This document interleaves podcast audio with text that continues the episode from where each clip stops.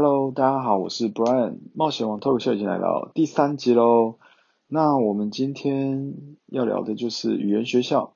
不知道大家对语言学校有没有什么特别的想法？语言学校对我来讲就是一个非常冲击的一个社会吧，因为对我来讲，我之前对语言学校其实是没有特别的想法，但是实际训练的时候让我发现到，哇，真的是蛮大的冲击的。我所在的班级，还记得我上一集说的能力分班吗？我其实是被分到最初阶的班，那个班就是你必须要从英文单字 A B C D 开始学习，所以那时候其实我就觉得，哇，天哪，我怎么那么丢脸？可是这整个班上，其实来自非常多的国家，还真的有一个，应该是十几岁的弟弟吧，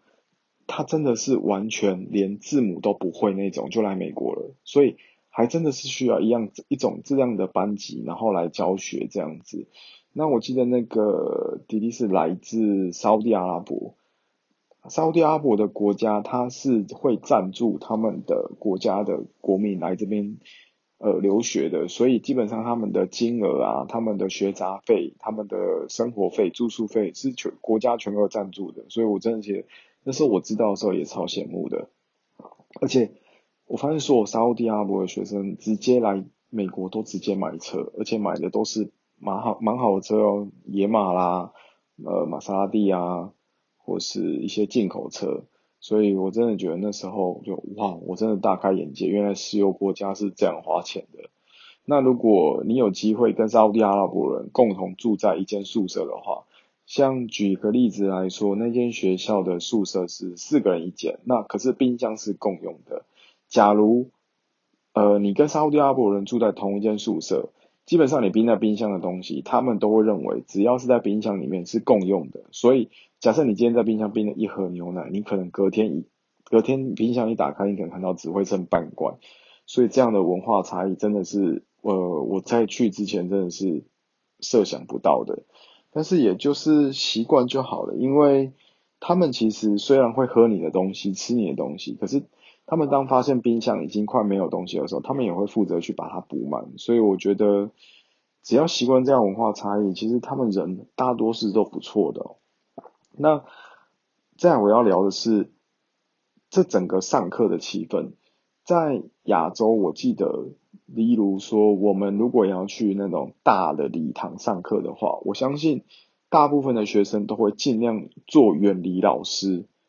就是大概学生都会坐在中后段的位置这样子，可是在美国是完全相反的哦。在美国，大家是完完全全就是你能多靠近老师就多靠近老师。那在亚洲的话，如果说老师举问题要发问的时候，基本上根本就没有人要去理他。我相信绝大多数啦。但是在美国，真的是大家非常踊跃的举手，所以我在那个时候，我也是。应该说好胜心作祟吧，因为整个班级就只有我是台湾人，我又不想要丢台湾的脸，所以我都是非常踊跃的举手，努力的回答。也就是因为这样子，我在非常短的时间之内，我的语文能力提升的非常的快。因为你敢讲，你多讲，自然而然你的脑袋就会去思考这样的语言要怎么用。所以我觉得这样是这样的教学是有帮助的，也提供给大家参考。那我整个班上。呃，其实来自非常非常多的国家，我慢慢介绍给大家。呃，我们班有一个非常漂亮的小美女，她是来自哥伦比亚，她的身高大概一百五十公分，但是她颠覆了我对南美人的想象，因为以前我想说南美人应该是黑黑的吧，但是我没想到这个小女生超级可爱，她大概一百五十公分，皮肤超白，比台湾的女生还要白哦，是那种天生自然的白。然后头发是金色的，然后我就觉得哇，长得真的超像洋娃娃的。然后重点是他超热情，他的打招呼方式就是拥抱你，所以我第一次真的是，我也是被他吓到这样子。但是我后来也习惯了，对。然后后来我们也是好朋友，然后后来我就跟他聊天，后来才知道说哇，原来他家是开赌场的，所以我真的蛮惊艳的。我还好我没有对他做什么这样子，那。同样的，来自南美洲的还有委内瑞拉。我们班有两个女生，都是来自委内瑞拉。那也都是一样，就是也都颠覆我的想象，就是没有想象中的这么黑。也许是我之前对南美洲人的印象可能是错误的吧，所以我这次真的是让我颠覆我的眼界，而且大家真的都是很热情的打招呼，我不会像亚洲人就是嗨，hello，不是，他们是直接抱你。而且是很热情，可能他还距离你二十公尺以外，他就会大叫你的名字，Brian，然后就冲过来，然后抱你这样子。那当然也是会有一些小屁孩啊，像我呃，我也有认识，就是也是维瑞纳的一个男生，那他基本上因为他是白人，很白，那他就会有一点。呃，种族歧视的味道在里面。虽然说只有一点点，我还是感觉得到，就是他们会认为他们白人比较优越，所以会对于黄种人啊、黑人啊，就会那种讲话，就是那种语气，你会感觉到就是会伴随着那一点点的不屑。不过后来，因为我知道他年纪很轻，所以基本上我也不太理他，因为基本上你不要理他，他也就是一个小屁孩，他也起不了什么太大的作用。那班上还有法国人。法国人真的就是让我觉得超级文质彬彬，而且超帅，而且又有礼貌。那我认识的那个法国人，他也蛮特别的。他是哥哥在当地有开公司，所以他基本上对那个环境是蛮熟悉的。只是说他因为需要念语言学校来衔接大学，所以他就是必须要在这个这个语言学校待了两年，他才才能转社区大学。这也是为什么他来的原因。那我还有遇到一个是来自俄罗斯的女生，她是让我觉得最特别的，因为整个学校里面就只有她一个俄罗斯人。那这个女生其实她也长得不差，胸部超大，但是她有一个很奇怪的点，就是她每天都跟不一样的留学生回家，这是我们就是共同观察过后发现的。的一个很奇怪的现象就是了，对，所以以至于说他在某一天突然问我的时候，我就呃尽量离他很远，因为呃我可能没有办法，就是能够想象跟别人共用这样子吧。对，那我在那边交到最多国家的朋友的，应该就是香港人了，因为香港人真的是好大一群人。那香港人不外乎就是讲广东话跟普通话，那因为台湾是对于他们来讲就是讲普通话，所以他们就是也很热情的跟我们交流这样子。然后我们不但平常一起上课，然后可能也会一起运动啦，打篮球、健身、游泳等等的。最后甚至是毕业展的时候，呃，我们还一起跳舞。甚至是平常都会一起出去玩，所以基本上我跟香港人其实是处的蛮好的，而且我觉得他们在某方面来讲，其实他们也蛮羡慕台湾人，因为台湾毕竟还保有民主自由，这是他们现在已经没有的，对啊，所以我觉得我们台湾真的是要庆幸我们现在还是独立自主的国家这样子。那再来就要讲到中国喽。其实一开始我对中国也没有太大的想法，但是就不知道不由自主的，就是会有一点点隔阂就对了。可是可能好家在在那边遇到的中国人都是女生吧，所以他们基本上也不太 care 政治，而且他们也不会去认为说啊台湾就是他们的这样子。所以久而久之，我们就开始变成朋友啊，然后也大家也是都是互相交流，而且也玩在一起。所以我觉得。有时候政治归政治吧，人民还是毕竟都是华人，所以还是会有那种革命情感吧。你在外面还是会有一种嗯，大家都是一起的感觉，所以我觉得还不错。因为我觉得中国人至少那边留给我的印象是蛮好的。再就是韩国人哦，韩国人很特别，韩国人真的是一个种族意识非常强的人，应该说他们非常的团结。他们在我们这个学校毕业展的时候，他们展现的那种团结力，真的是让我吓到。就是诶，他们真的是只要 focus 一件事，他们就是可以置自己个人于度外，就是他们会努力的完成某一个目标，就只是为了说啊，呃，为了这个国家或为了这个团队，他们会愿意去拼这样子。那时候感觉得到，而且我记得他们那时候表演的就是那种。诶，韩国有一个很有名的表演叫做乱打秀吧。那个时候其实他们表演的时候，我不知道那叫乱打秀，我真的是后来我去韩国才知道，因为那时候他们演出来的那个震撼的感觉，真的是让我吓到了。对，但是超棒的，真的超棒的。我后来也跟一些韩国女生变成好朋友，而且还常常去他们家喝酒啊什么的。那个事后我再跟大家聊。再来就是我遇到的。越南人，越南人是一对双胞胎兄弟，那都蛮帅的，而且我也不知道为什么越南人可能那两个双胞胎兄弟，他们刚好都是单眼皮吧，他们就蛮符合东方人的那种眼睛，所以我真的有看到一个那个越南人，就跟我刚刚讲的那个一百五十公分，我说很可爱的那个哥伦比亚那个女生，就曾经有在一起过这样子。虽然我那时候有一点点羡慕啦，但是我会觉得说，哇，就是原来，呃，亚洲跟美洲还是会结合的，因为就是我以为说，呃，大家的审美观不同，就像我可能你要我喜欢美洲诶，欧美那边的女神就会比较困难，因为毕竟审美观会有一点点差异，就是会真的让我觉得很漂亮的美洲女神真的很少，真的超少。对，但是那时候，诶，他们在一起真的颠覆我的想象。当然是后面就分手了啦。不过，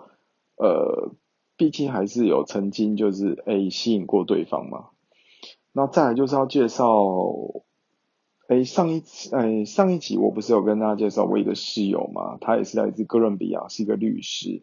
那我记得他在我在语言学校的这个过程，好像我待到第三个月，他好像就离开了。后来就来了一个哥斯达黎加的新室友，这个室友超特别的，他的身高有两百一十公分，他整个对我来讲就是一个巨人吧，因为我才一百七十五，但是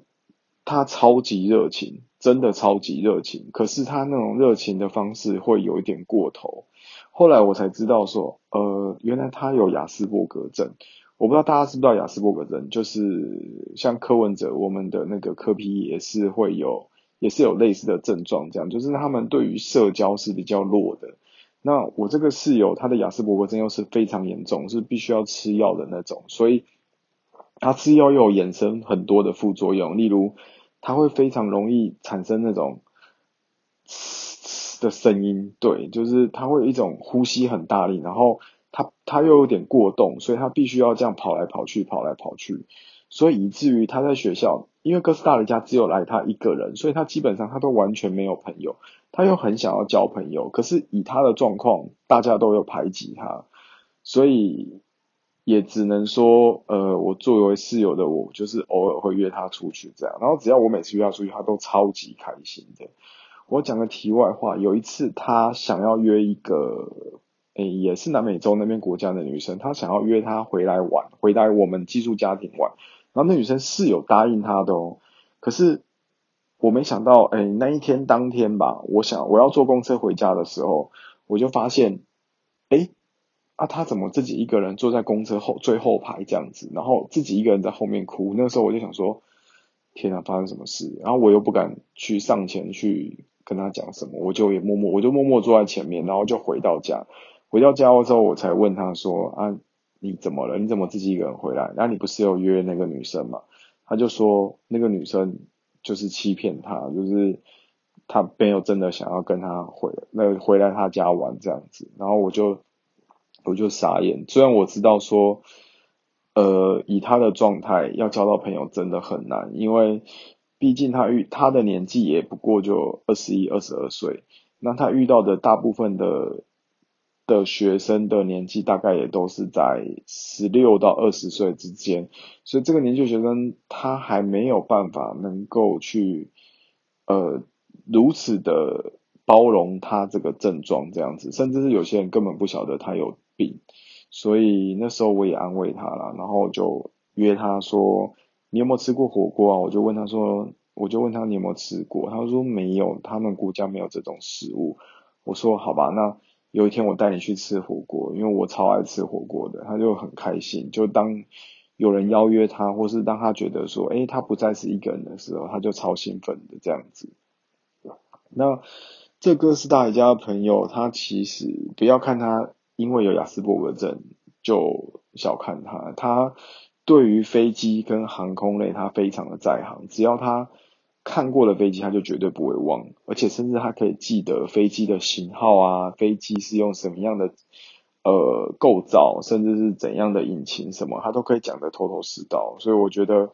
他们也是有他们的长处，甚至是有些这些病的人都是天才，所以，呃，我真的要觉得说，我们在社会上有时候我们会遇到有一些人他有天生的不方便，但不代表这些人就会比我们逊色，甚至有些人我觉得他们甚至是比我们优秀的，只是在外在你是看不出来的，所以大家还是要敞开心胸，敞开心胸去交朋友，这是我鼓励大家的啦。那再来就要介绍我们的邻近国家日本，日本人真的是又害羞又可爱，然后在班上的表现就是讲话超级小声，而且超级内向。除了我遇到的一对双胞胎之外，他们是完全例外，他们就是超级外向。我觉得可能跟他们家庭教育有关啊，他们基本上上课的时候就是超级吵，而且超级踊跃发言的。那日本这边我真的可以跟大家聊的就是，呃，我自己本身的一些小经历。在我去美国没多久，大概三个月左右吧，那个时候我记得日本来了一小群的游学团，他们的年纪大概在十五、十六岁，他们只会待在呃西雅图一。个月左右，就是那种学校老师带团来这边游学的，然后就来了好多的好多的，因为他们好像都是来女生，然后就来了超多的小日本女生，然后他们就分别分散在我们不同的班级这样子。那我要讲的，呃，我要讲的这个女生，她是她并不是分在我的班级，她是分散在我另外台湾朋友的班级，然后。她那个时候就是想要，她想要认识其他的朋友，所以她就跟着我那个台湾的朋友一起跟我们啊聚会啊、吃饭啊，甚至是呃我们要去打球什么的，他都会跟来这样子。但是我其实跟他没有太多的交集，因为呃因为毕竟我觉得他太年纪太小了，但是我还是很有礼貌啦，就是我会跟他聊聊天啊，然后知道哎他的背景什么之类的。然后我对他的印象大概就是，诶，他会来看我们打球，然后我们有一起去打保龄球，就这样而已。然后吃吃饭，没没有做任何的太多的互动什么的。然后我记得在他们要离开之前吧，呃，我记得那时候我们要送他走，所以我们就办了一个欢送会吧。然后就是要欢送他，因为他跟台湾人真的很好。然后那一天他不知道为什么他的情绪就很低落这样子，然后我有去安慰他，就跟他讲说，嗯，就不用难过啊，你回国之后我们还是可以，大家还可以联络啊，我们可以互相留联络方式这样，而且那时候是留 WhatsApp，呃，我不知道大家知道 WhatsApp，因为大家现在都用 Line，然后他就整个很难过这样子，然后我就跟他讲说，那不然这样好了。我们陪你们回宿舍好了，今天晚上我们就留在宿舍陪你们，那反正你们今天最后一个晚上嘛，然后他才比较没那么难过。然后后来我们又在宿舍大家聚会嘛，就一起喝酒啊，一起玩游戏这样子。然后直到晚上十一二点，因为我真的觉得太晚了，而且我已经没有公车回我的 house family 了，我还必须要拜托我那个有车的朋友载我回去。然后我就说，那我要先走了。结果。我就当然是跟他告白，呃不不是告白啦，道别。然后我就跟他，因为后来我们很习惯打招呼跟道别的方式就是拥抱这样子。然后我也是跟他，我就抱抱他，我就跟他讲说，好了，那就是这样了。那有机会我们回国再联络这样子。然后当我放手的时候，就有时候拥抱完嘛。当我放手的时候，我发现他还抱着，而且抱超级紧。我就有吓到，我当下想说，天啊，这什么情形？这样子，我想说，不会吧？可是我也没有对他做什么啊。然后我就跟他讲说，就因为他一直哭，所以我就安慰他这样子。然后我就跟他讲说，呃，不用难过，就是我们还是会联络啊，那就我们可以互相留留联络方式什么的。然后后来我就想说，好吧，既然这么的难过，我就说啊，不然我们去外面散散步好了。然后我就陪他陪他聊聊天，然后走了至少三十分钟以上吧。对，然后回来之后，我就跟他讲说，因为他们是凌晨的车，他们好像是大概三四点要离开学校。啊，我就说好，我会来送你，我会来送你这样子，那你也别难过了。然后那时候我就先回家，因为我觉得好累。那时候我觉得，哦天呐，已经十一二点了。然后我那个朋友就跟我讲说，他也想要来送他，他就说他会去我家载我，然后来学校送他。我说哦，好啊，好啊，好。然后我们那天半夜大概四五点的时候就来到学校，然后那时候他们的学校的那个。巴士已经来了，要接他们这一批留学生走。然后那时候，那个女生看到我们就很开心的跑来，然后要跟我们道别这样子。然后在她要上车离开前一刻，她就突然跟我讲说，用中文讲的哦，他是日本人哦，我在申诉，我在重申一次，他是日本人。他就跟我中文跟我们讲说，我爱你，然后就跑掉了。我整个傻眼，我想说天哪，这是这是怎样的告白方式？就是日本人都这样吗？对，然后我就整个有点傻掉这样子啦。但是我跟大家讲的是，傻掉了不只是我，还有我旁边那个朋友，因为我后来才知道说啊，我我后来我旁边那个朋友是喜欢那个小女生的，可是当时候其实我不知道，所以我那朋友后来都不太理我这样子。就是一个小插曲啦，可是我真的觉得日本人真的很可爱，因为我又遇到另外一个例子，在我快要离开美国的时候，我有有因缘机会下，还记得我刚刚有讲说，我跟一个韩国女生超好嘛，我都会去她家喝酒，因为我们两个都会就是聊天这样子，然后我因为他们家毕竟他是住在那个宿舍的，所以他们其实是四个女生住一间。那他的室友是一个日本女生，然后也是超级避暑。我们去他们的宿舍开趴，他基本上啊，他从来不加入我们的聚会啊，从来我每次叫他说就一起来玩啊，他每次都不好意思，然后就是很腼腆，然后他他会帮我们准备吃的东西什么，可是他就是不会加入，他就是都躲远远的这样子。然后那时候我就觉得天呐，日本人都这样吗？然后那时候我也没想太多，反正我就跟我朋友就是喝酒聊天啊，然后玩游戏这样子。然后直到不知道哪某一天吧，我记得那一天，哎，那个日本小女生就是帮我们准备了非常非常多的东西，所以我就